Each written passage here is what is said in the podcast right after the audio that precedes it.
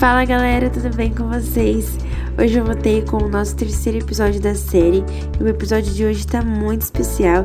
Eu espero que vocês gostem e que esse episódio possa trazer alegria ao coração de cada um de vocês. Vamos lá? Voltemos à história, disse João. No meio de toda essa situação, Tiago recebeu uma surpresa em uma certa manhã. Ai, tio, eu amo surpresa, disse uma criança. Tiago agora tinha um novo vizinho que havia se mudado há pouco tempo. Aquele o observou pela janela e logo em seguida foi preparar o seu café da manhã. Ele estava um pouco incomodado por conta do barulho da construção ao lado, mas continuou com as suas tarefas até que a campainha tocou. Dindão! Quem é? perguntou Tiago. Olá, aqui é seu vizinho. Quero pedir desculpas pelo barulho. É que eu sou carpinteiro e estou preparando a casa que moro para outros que estão chegando, disse seu vizinho. As crianças não tiravam o olho de João, porque elas queriam saber logo quem era esse vizinho misterioso. Acontece que Tiago ficou meio constrangido, pois não esperava aquela atitude do vizinho. E mesmo com medo da pandemia, ele achou válido chamá-lo para entrar, já que não aguentava mais aquele sentimento de solidão. E então respondeu para o vizinho: Tudo bem, fique tranquilo. Aliás, quer entrar? E ele aceitou o convite. Esse vizinho parece ser bem legal.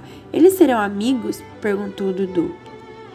Eu não queria contar antes, mas se eu te disser que eles já eram meio que amigos, Ué, tio, mas você acabou de falar que Tiago e o vizinho acabaram de se conhecer? Disseram as crianças. Não exatamente, mas prefiro falar algo antes. Assim como o vizinho entrou na vida de Tiago, pessoas vão entrar na nossa para mudá-la, seja para melhor ou pior.